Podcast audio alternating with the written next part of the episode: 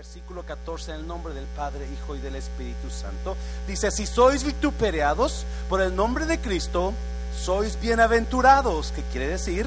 Dichoso, gracias hermano, porque el glorioso Espíritu de Dios reposa sobre vosotros. Ciertamente de parte de ellos Él es blasfemado, pero por vosotros es glorificado. Así que ninguno de vosotros padezca como homicida o ladrón o malhechor o por entremeterse en lo ajeno.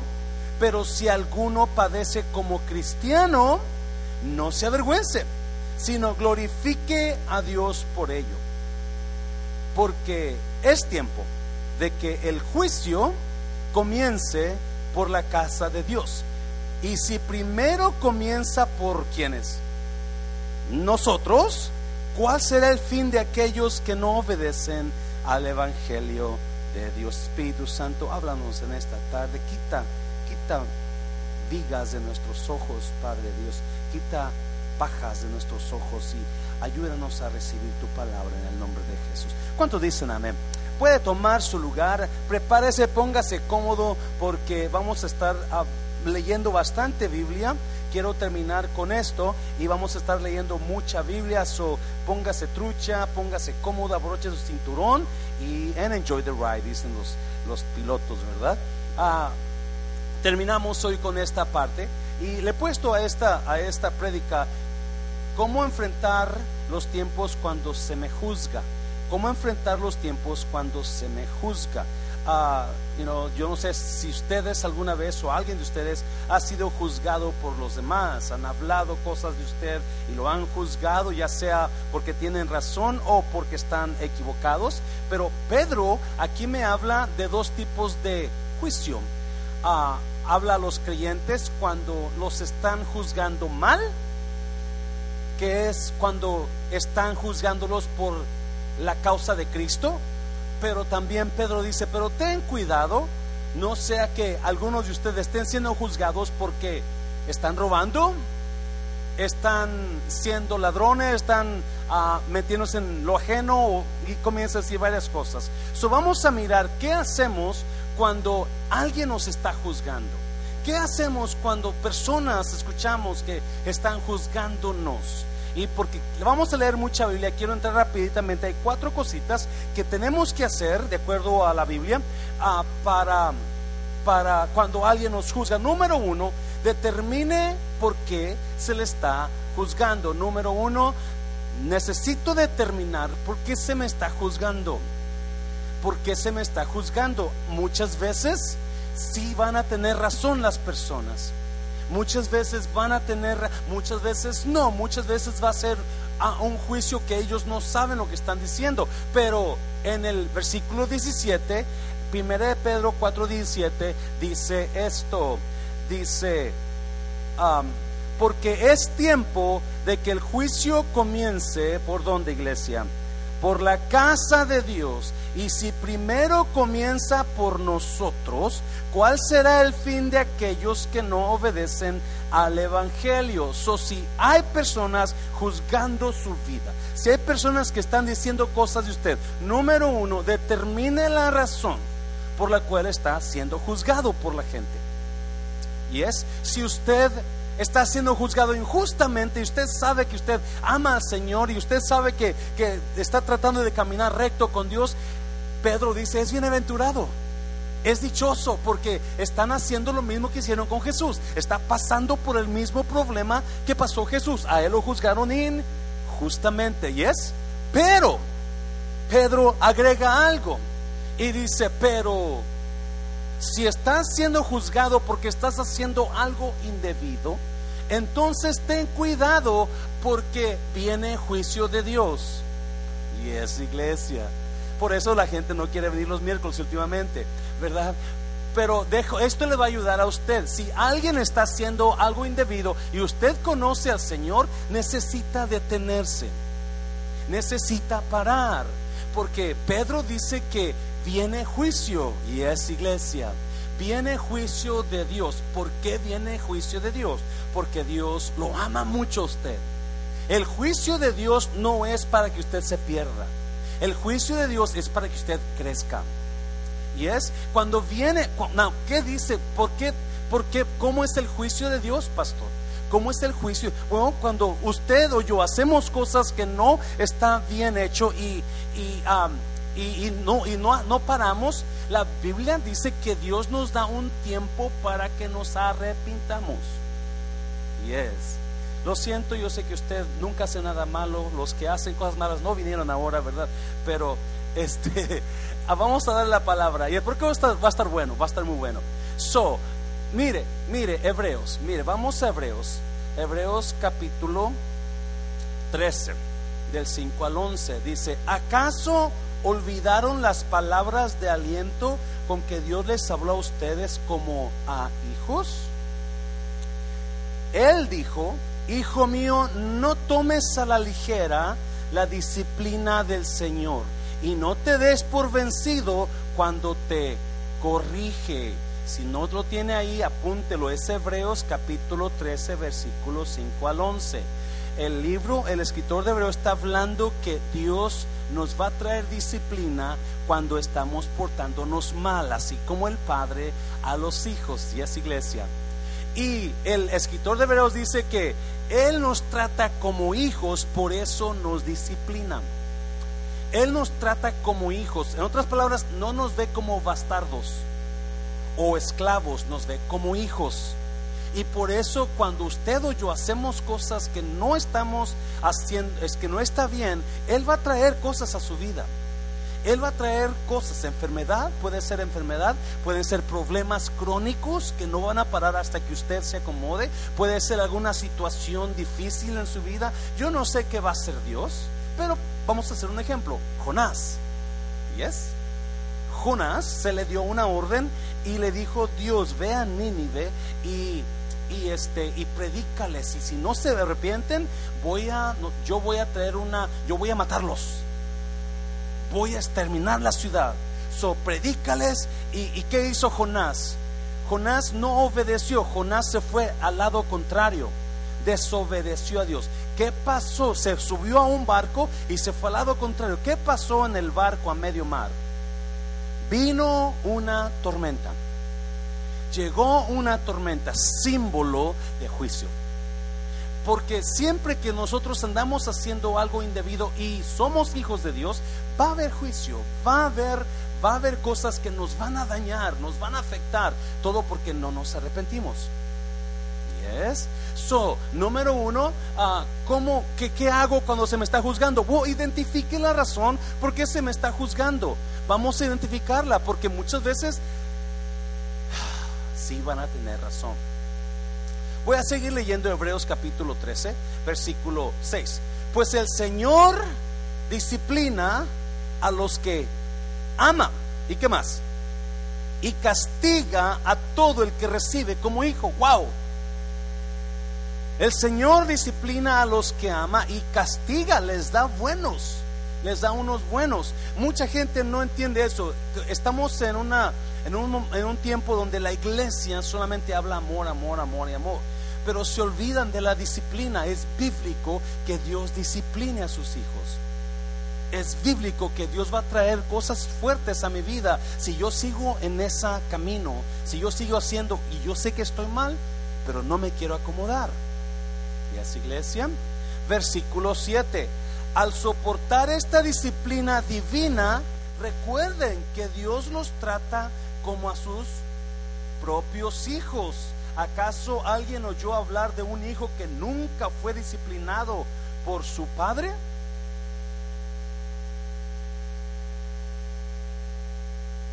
Now, yo le voy a decir algo que me, que me, que me está, me, me, perturba. En los tiempos de hoy, los padres no quieren ser padres, quieren ser amigos. Y usted puede ser amigo, pero su primer rol es ser padre o madre. Y si usted nunca disciplina a sus hijos, usted lo está tratando como que si no fueran sus hijos. Gracias, hermano. El problema es que si no disciplina a sus hijos, Proverbios dice que mañana lo van a meter hasta de vergüenza. tarde o temprano lo van a meter, lo van a dejar en vergüenza, porque usted nunca los disciplinó. Usted nunca los disciplinó. Yo quisiera ser el pastor de jóvenes por un mes nada más, para tener aquí a los jóvenes todos los días. Y Dios mío, me quedé sin jóvenes también. Mira, vamos a seguir leyendo. Versículo. ¿Dónde estoy? Versículo 5, versículo 8. Ah, si Dios no los disciplina a ustedes como lo hace con todos sus hijos, quiere decir que ustedes no son verdaderamente sus hijos, sino que son ilegítimos. 9. Ya que respetábamos a nuestros padres terrenales que, son, que nos disciplinaban, ¿acaso no deberíamos nosotros someternos aún más a la disciplina del Padre de nuestro espíritu y así vivir para siempre? Versículo 10. Pues nuestros padres terrenales nos disciplinaron durante algunos años e hicieron lo mejor que pudieron. Pero la disciplina de Dios siempre es buena para nosotros, a fin de que participamos en su santidad. Déjeme leerle otra vez. Aquí está iglesia. Pero la disciplina de quién?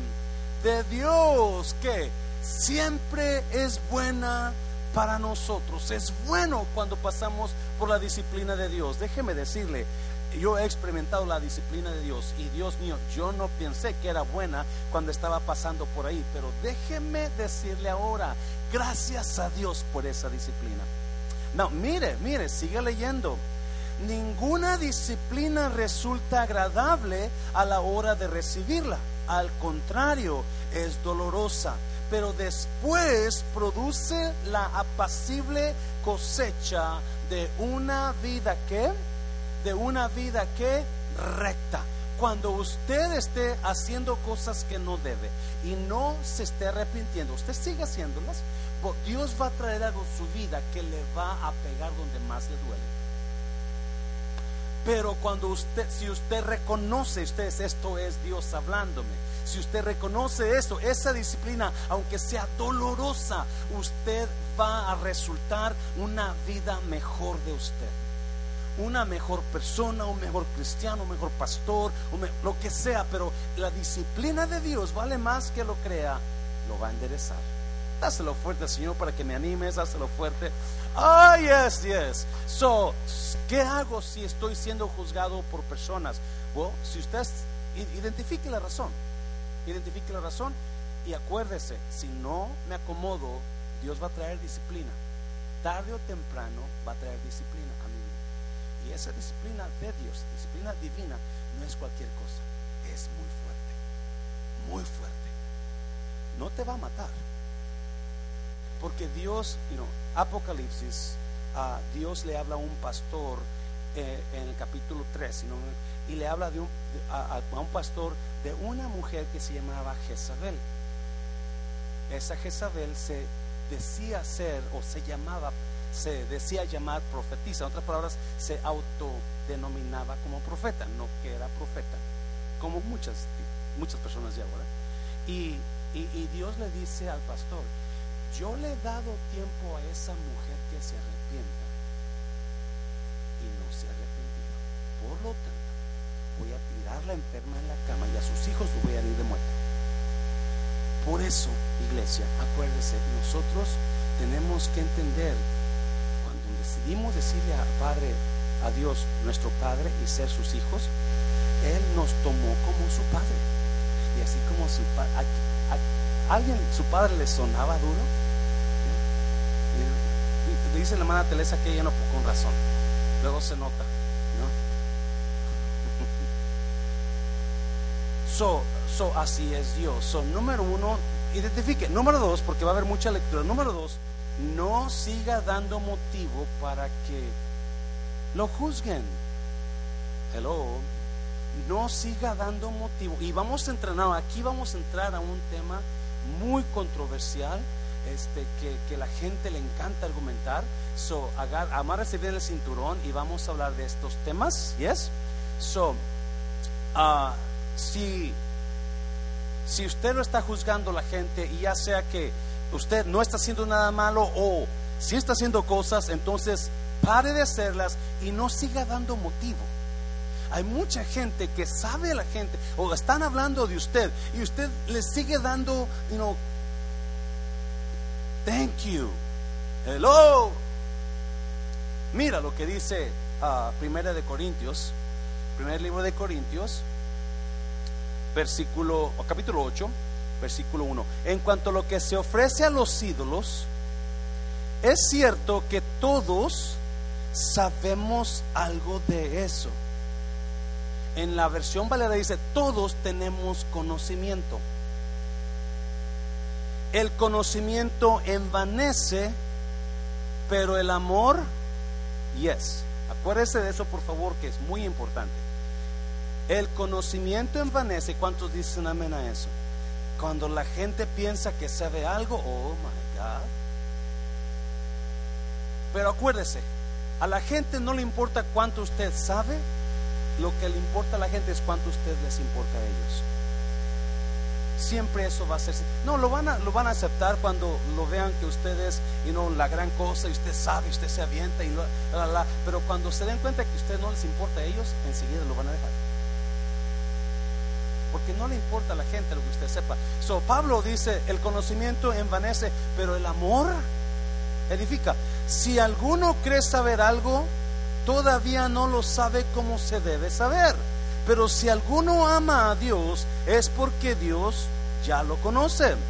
En cuanto a los alimentos que se ofrecen a los ídolos, sabemos que un ídolo no tiene valor alguno en este mundo y que solamente hay un Dios. ¿Qué está pasando?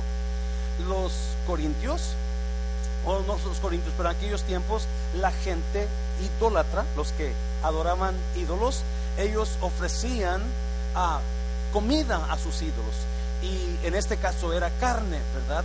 En los templos, en los templos de aquellos tiempos tenían, una, tenían carnicerías, porque ahí mismo hacían las carnes y se las llevaban a los ídolos. Cuando, obviamente, porque los, los ídolos no pueden comer, ¿yes? Los ídolos tampoco pueden ver, no pueden hablar.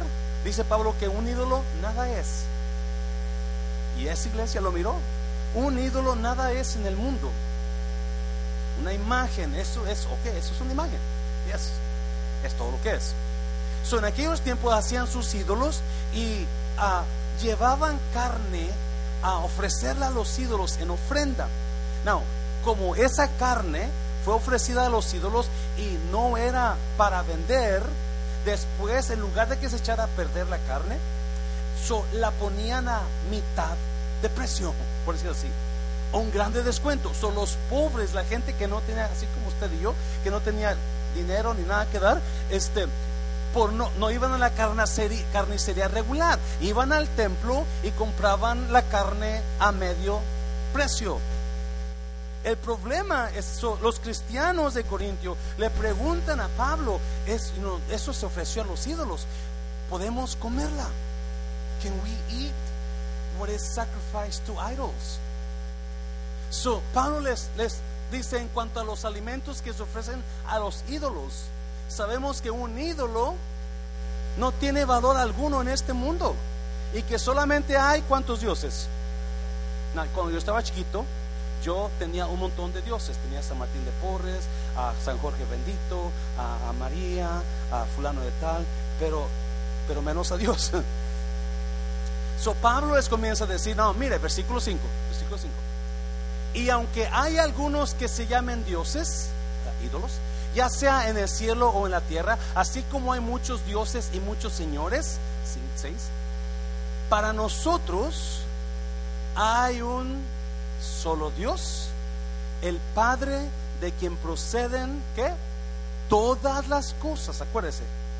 Y a quienes nosotros pertenecemos y un solo Señor, Jesucristo, por medio de quien, otra vez, ¿qué? Existen cuántas? Todas las cosas, incluso, ¿cuántos son todas? Todas las cosas. Muy importante, por favor. Versículo 7 pero no todos tienen este conocimiento. Algunos que todavía están acostumbrados a los ídolos comen de lo que se ofrece a los ídolos. Y su conciencia que es que, diga conmigo débil, débil se contamina. So now, aquí entramos a hablar de dos tipos de creyentes. El creyente que tiene conocimiento y el creyente que no lo tiene. Pablo le dice al creyente que no lo tiene, creyente débil. Yes. No se me enoje, no se me enoje, por favor. So, habla de dos personas, dos creyentes, uno que tiene conocimiento y lo sabe todo y, y, uh, y otro que no sabe mucho. Pablo le dice, él es débil. Now, vamos a ir al número 8. Versículo 8. Es verdad que los alimentos no nos acercan más a Dios, pues no somos mejores por comer, ni peores por... oh, I love. Lo está leyendo. ¿Cuál es el problema aquí? Los corintios sacan a debatir un problema, lo cual ahora se ha incrementado este debate. Hay gente que quiere debatir cosas. ¿Qué es lo que debaten? Cosas que no están claras en la Biblia. ¿Me está oyendo, iglesia? Debaten cosas que no están claras en la Biblia, pero los que tienen conocimiento o supuestamente tienen conocimiento, ellos van a sacar cosas que aunque la Biblia no lo, no lo establezca, ellos van a decir, es que esto y esto, para, para, que, su, para que su opinión sea la que prevalezca. Y es muy importante porque obviamente hay controversia. ¿Cuál es la controversia? La comida. ¿Y es? La comida. ¿Cuál comida? La que se ofrece a los ídolos. La carne. ¿Qué más tenían controversia en aquel tiempo? El vino. Ahorita vamos mirar. El vino. Ahora, ¿qué es la controversia? La comida todavía. ¿A poco está tomando café? ¿Que usted no es cristiano? ¿Usted está comiendo carne de puerco? ¿Yes? ¿Ya? ¿Ya? Es la controversia. ¿Qué más? La cerveza, obviamente. No, la cerveza, el, el, Dios es muy claro en los borrachos. ¿Yes? Primera de Corintios 6 dice que los borrachos no entrarán en el reino de Dios. So ahí la Biblia sí especifica algo. No dice que tomar vino es malo, pero sí dice que los borrachos. Hello, iglesia. Vamos a ser claros, por favor. Los crudos, poquito peor, hermano. ¿Qué más? ¿Qué más? La vestimenta, yes. Las joyas, ¿qué más? La pintura, peinados, ¿qué más? ¿Qué, qué tal la música? Todas esas cosas son, o no todas, algunas no tienen una base bíblica para decir esto es bueno, esto es malo. Pero la gente agarra un lado, agarra un lado y de acuerdo a su conocimiento, él, para él, eso es malo o eso es bueno. So, Pablo comienza a hablar aquí, dice, ¿es verdad que los alimentos no nos acercan más a Dios? Lo que usted coma no lo hace más santo. O si deja de comer, tampoco lo hace más santo. Dios me ama como soy. Y el que coma mucho y vaya al refrán y pague nomás 10 dólares y coma cinco platos, no me ama más Dios. Daniel y yo lo amaremos menos porque usted comió mucho y pagó poquito. Pero Dios no lo va a dar más ni menos muchas cosas que no voy a entrar ahorita porque me voy a tardar mucho. Y es iglesia. So, versículo 9.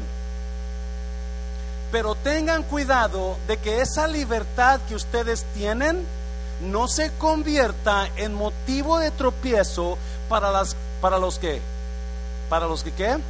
son débiles. Acuérdense, Pablo habla de dos tipos de creyentes, el que tiene conocimiento y el que no tiene, que es débil versículo 10. Porque si a ti que tienes conocimiento te ves sentado a la mesa en un lugar de ídolos, alguien cuya conciencia es débil, ¿acaso no se sentirá estimulado a comer de lo que se ofrece a los ídolos? Si te ven a ti, oh, pues él es el pastor y él está tomando una coronita enseguida me van a juzgar. ¿Yes? No, si yo soy el pastor y ya se me dijo, pastor, ya no ande yendo al, you know, al sugar daddies.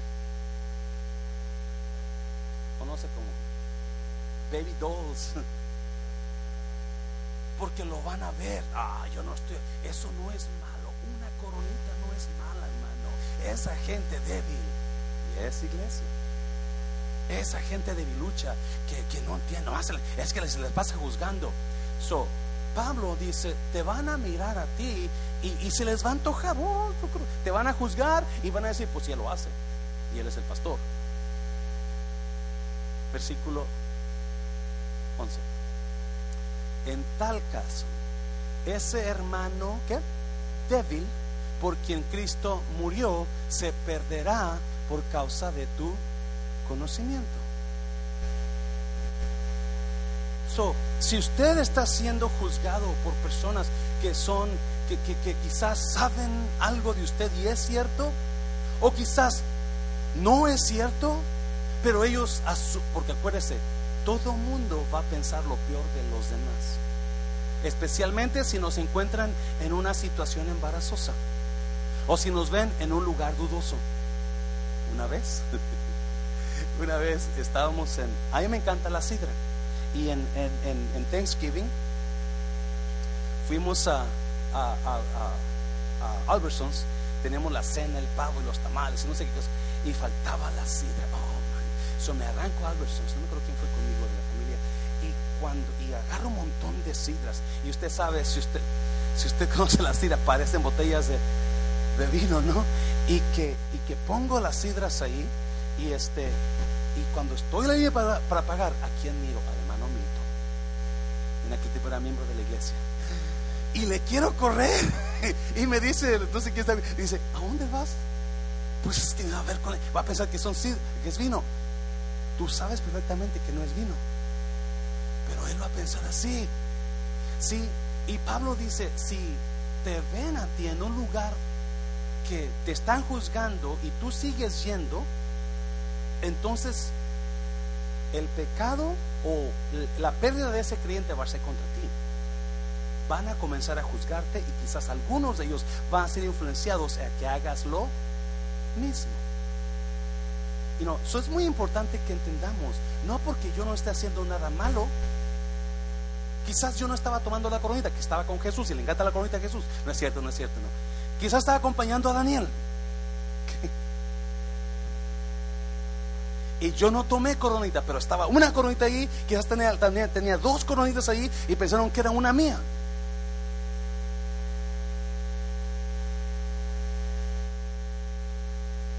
So pare, pare, no dé, no dé cabida que lo juzguen. Mira versículo 12. Versículo 12.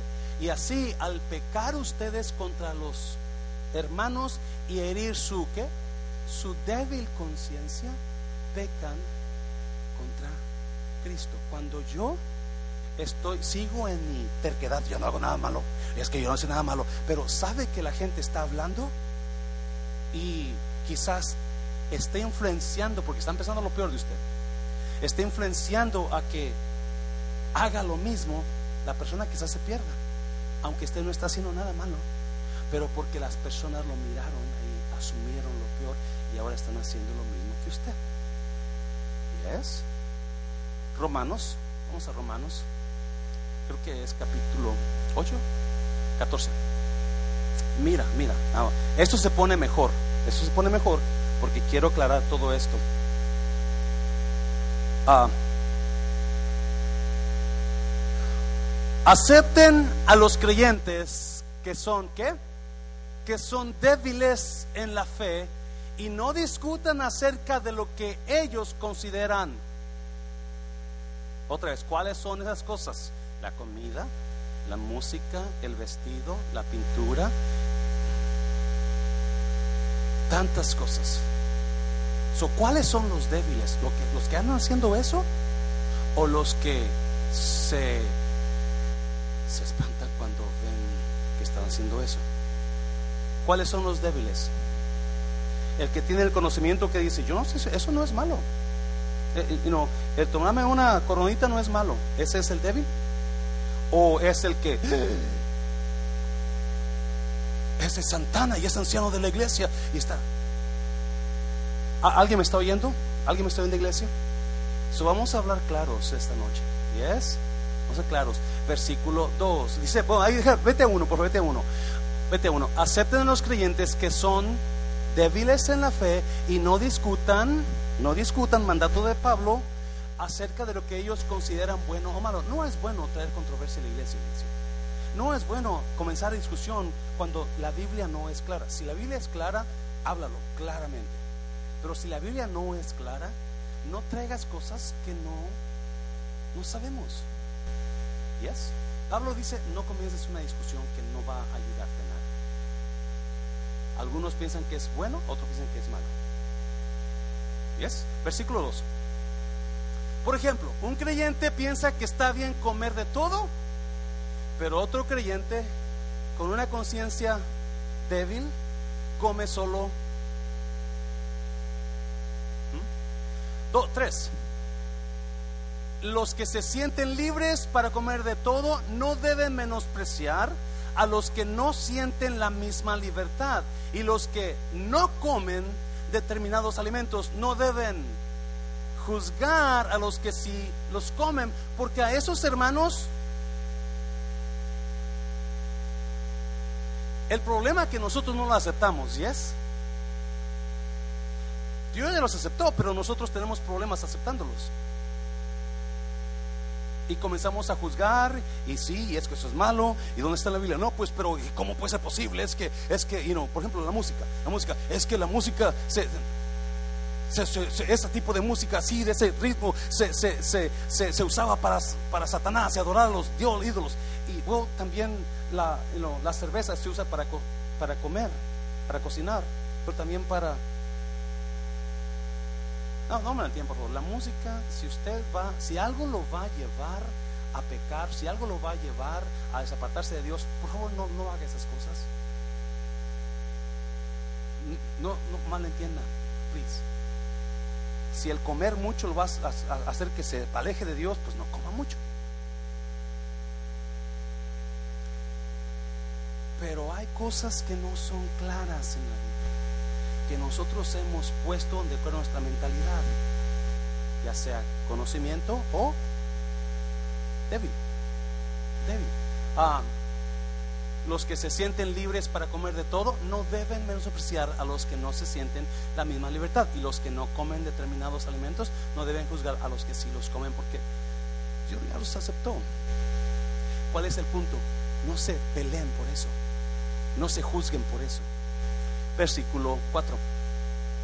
¿Quién eres tú para juzgar a los sirvientes de otro? Su amo dirá si quedan en pie o caen, y con la ayuda del Señor quedarán en pie y recibirán la aprobación de... ¿Por qué dice eso Pablo? Porque hay tanta controversia todavía, es más, aún más todavía, es que él es cristiano y mira, es que él es vale iglesia y mira, y quizás usted está hablando de algo que usted realmente no tiene el conocimiento, no ha llegado a ese nivel, pero y por eso mismo usted está hablando de una manera donde ah, usted piensa. No. vamos a seguir leyendo, ¿no? 5. Versículo 5.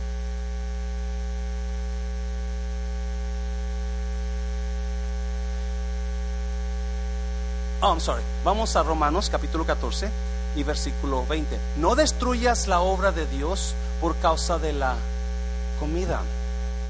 Todas las cosas, ¿qué son todas las cosas? A la verdad son qué? ¿Son qué iglesia?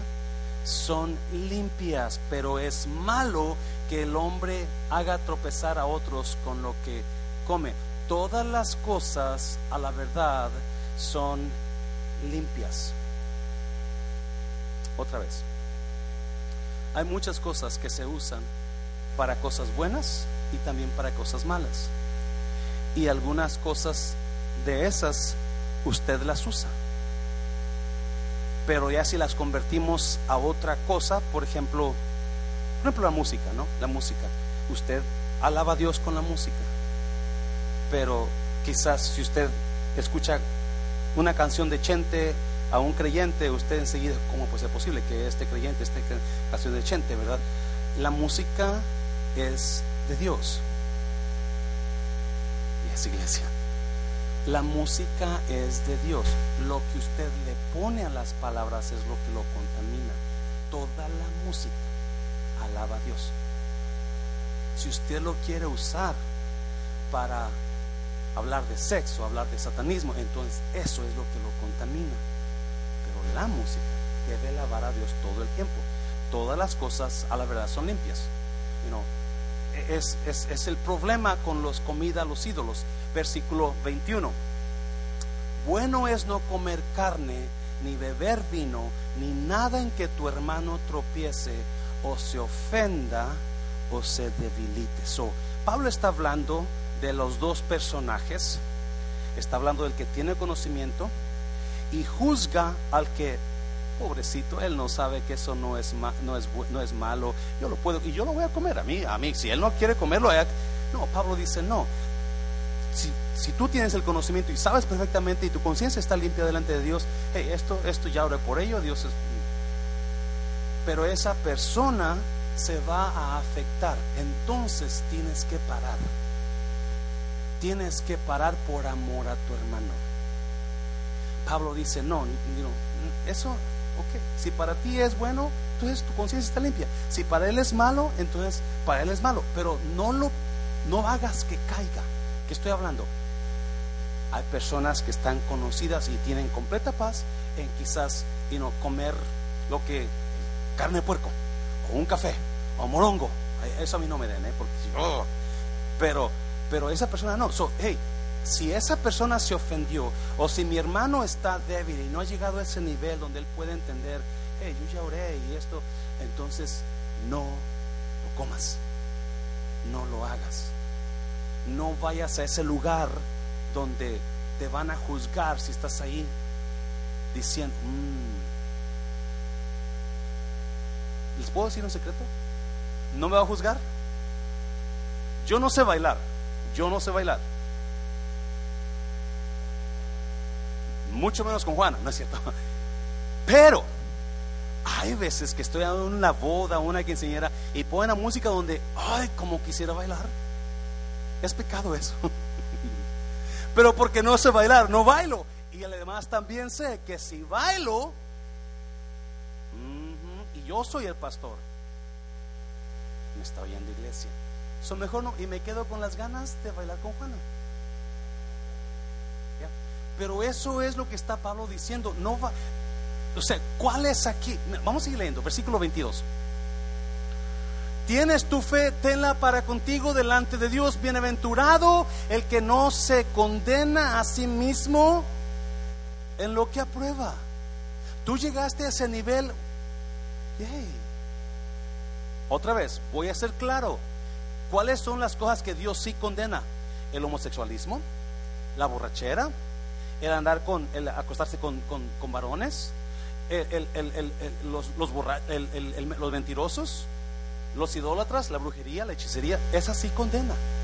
Los que adoran ídolos, todo eso condena. Pero hay cosas que no son claras.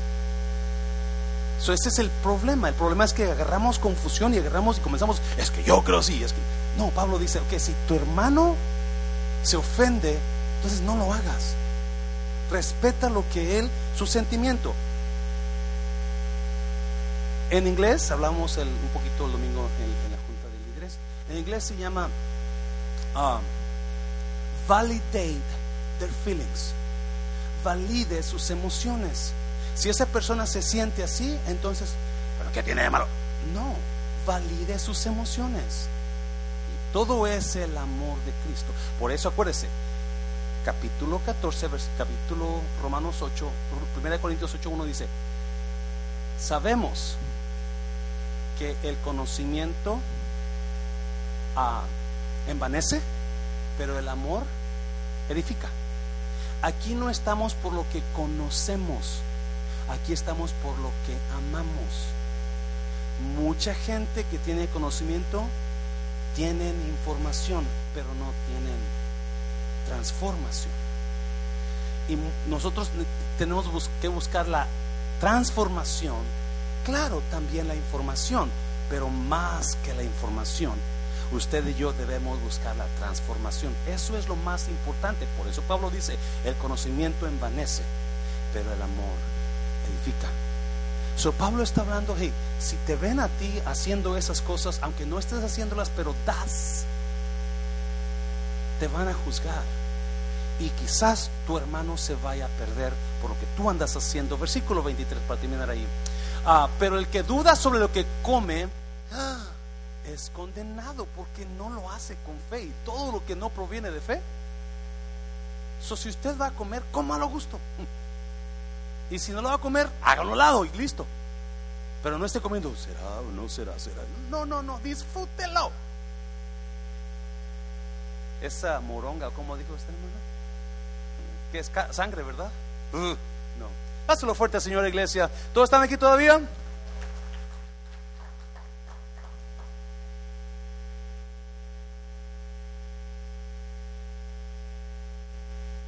So, no le di el punto, ¿verdad? Número uno, determine por qué se le está juzgando. Número dos, no siga dando motivo para que lo juzguen. Y el punto que acabamos de leer es, proteja lo que Dios más ama.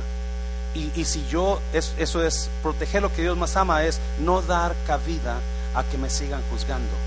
Porque la gente la voy a, la voy a, mal guiar, los voy a dañar por mi conocimiento. So, si a esa persona cree que es malo que yo esté en esa quinceañera, pues entonces me voy de la quinceañera. ¿Yes? Para que mi hermano o mi hermana no se ofenda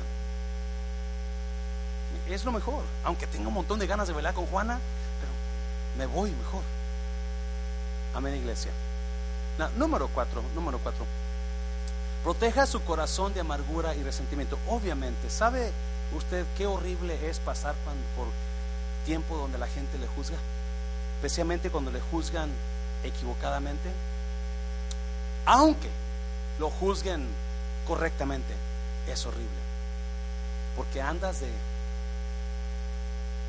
y no van a decir cosas bonitas de usted. Van a decir lo peor que hizo y le van a agregar más todavía. Y es horrible que lo juzguen.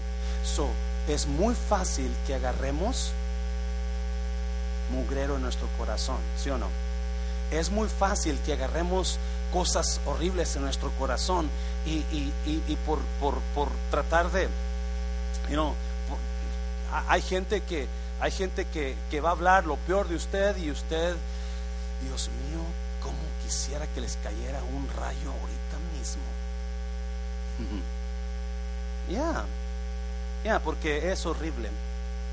Déjenme leer el versículo y ya no, ya voy a terminar. Uh, Romanos 12, 19. Romanos 12, 19 dice, queridos hermanos, no busquen la venganza, sino dejen que Dios se encargue de castigar a los malvados. La gente que juzga por dañar es gente malvada. Se lo voy a repetir. La gente que juzga para dañar es gente, porque lo están haciendo con toda alevosía, con todo entendimiento que están haciendo cosas para dañarlo. Y es gente malvada. Yo no lo digo, lo dice la palabra. Pues en la Biblia Dios dice, a mí me toca vengarme, yo le daré a cada cual su merecido. ¿Por qué lo dice Dios? Porque Él sabe perfectamente que nosotros vamos a querer ir a darles un balazo Yes, that su merecido. You know, es, es, difícil, es difícil pasar por, por, por, el juicio de las personas, este, y cuando más, más, este, uh, so Dios está diciendo eso para que evitemos caer en el mismo pozo de ellos, donde ellos están. Porque automáticamente cuando nos juzgan, nosotros comenzamos a sacar los trapitos también de ellos, ¿sí o no? También como, no, ¿y él qué hace? Mira qué hizo, y mira lo que hizo y mira aquella, y mira esto. Y, Dios dice, no, no, no, no. So, proteja su corazón de amargura, de raíces amargas de odio. ¿Y cómo voy a proteger mi corazón? Número uno, sabiendo que también yo he juzgado, sabiendo que la, y no le he regado feo, que todos somos pecadores. No soy mejor que nadie, y ellos tampoco son mejor que yo. Número dos.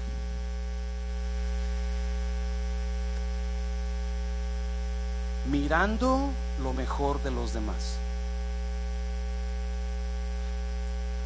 Se lo voy a repetir. Si algo me encanta del Señor Jesús, que siempre miró lo mejor de los demás. Miró lo mejor de Pedro. Cuando Pedro le enseñaba lo peor, Jesús decidía, seleccionaba ver lo que miraba él. Él era selectivo en lo que quería mirar. No, no miraba lo que le enseñaba Pedro. Él miraba lo mejor. Pedro, tú eres una piedra. Y sobre esta roca voy a edificar mi iglesia. A ti te voy a dar las llaves. Siempre lo mejor. A Judas, cuando vino Judas a, a, acusarlo, Jesús le dijo, amigo, que vienes. Siempre miraba lo mejor. Y si usted agarra esto, esta última palabrita, vea lo mejor de los demás. Usted sea selectivo, decida seleccionar qué es lo que usted quiere ver. Porque si usted está casado, casada con alguien que tiene muchos errores, usted va a ver siempre lo. Pero si usted dice, yo no voy a ver lo peor, yo decido verlo mejor. Y si usted se va con esa mentalidad en esta tarde, ver lo mejor de los demás, donde yo no, yo, yo decido no mirar lo que dijo, esa cosa me dijo, me dolió, pero no voy a, yo decido no mirar lo que me dijo, voy a ver lo mejor de esta persona. Voy a ver lo mejor de esta, de, de esta situación. Voy a ver lo mejor de mi pareja voy a ver lo mejor de mi esposo, de mi esposa, voy a ver lo mejor de mis hijos. Y si usted decide hacer eso, porque aunque vea lo peor, usted no puede hacer nada por cambiar la situación.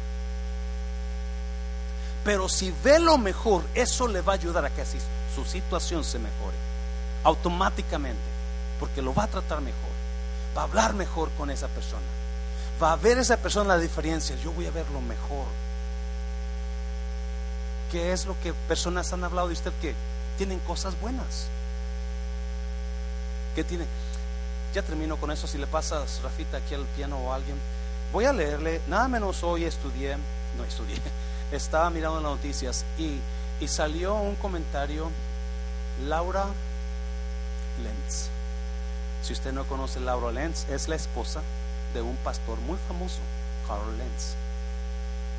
Este pastor, en noviembre de este año pasado, uh, lo quitaron del pastorado porque engañó a su esposa. Cuando él, él lo confesó, él confesó, yo le fui infiel a mi pareja. Comenzaron las redes sociales a hablar tanto mugrero de él.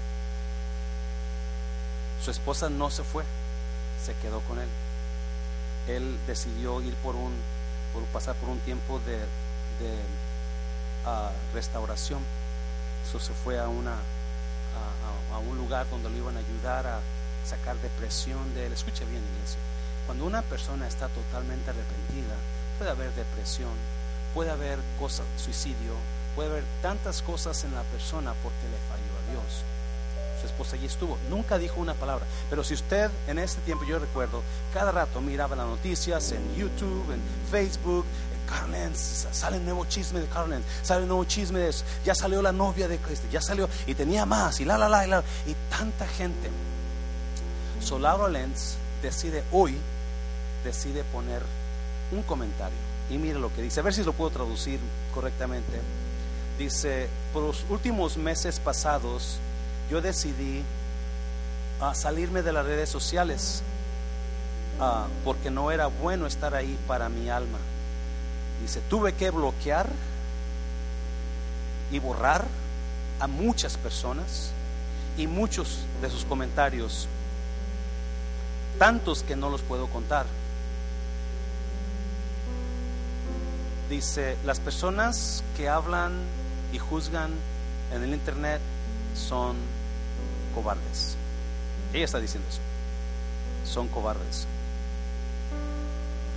Gracias a Dios por algunos cristianos que siempre me extendieron su gracia y su amor. Es- he aprendido mucho de mi vida en este tiempo. Estos meses han sido muy difíciles. Pero ahora más que nunca he aprendido sobre la gracia y la bondad y el perdón y la fuerza de Dios. Ahora he encontrado nuevas amistades, verdaderas amistades.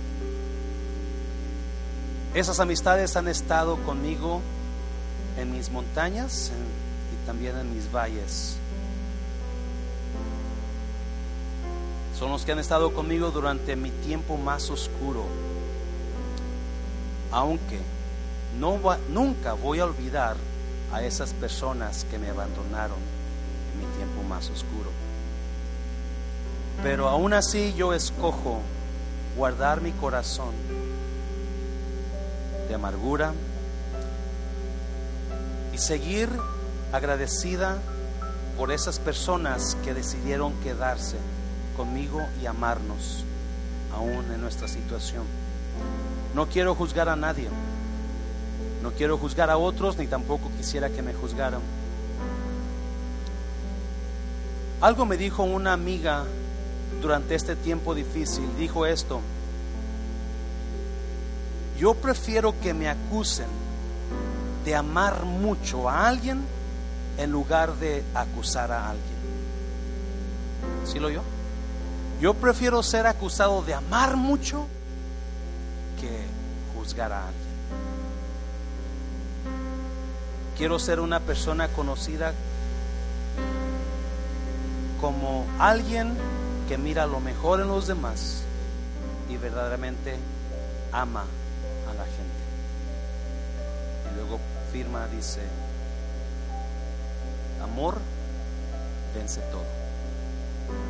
Esta persona fue engañada por su pareja, todavía sigue con su pareja en Tinder. Y aunque por meses estuvo escuchando las acusaciones y el juicio de la gente contra su esposo, contra ella, contra su familia, ahora se levanta y dice, yo prefiero amar que juzgar. Prefiero que se me conozca como alguien que ama mucho en lugar de que me vean como una persona que juzga a los demás. Porque el amor siempre va a vencer todo. Yo le animo, iglesia, para que si usted está pasando por alguna situación donde lo están juzgando, mire por qué lo están juzgando. Y si es cierto, pare por el amor de Dios, por su bien de usted, pare. Pare de estar haciendo esas cosas. No de motivo a que sigan hablando de usted. No vaya a lugares que sabe que van a hablar. No siga haciendo las cosas que llevaron a que juzgaran mal. Proteja a lo que Dios más ama. Si la persona le ofende que usted coma eso, pues no lo coma. Si la persona le ofende que usted escuche eso, pues no lo escuche. Por amor a esa persona. Y si es juzgada por alguien, perdone. Vea lo mejor.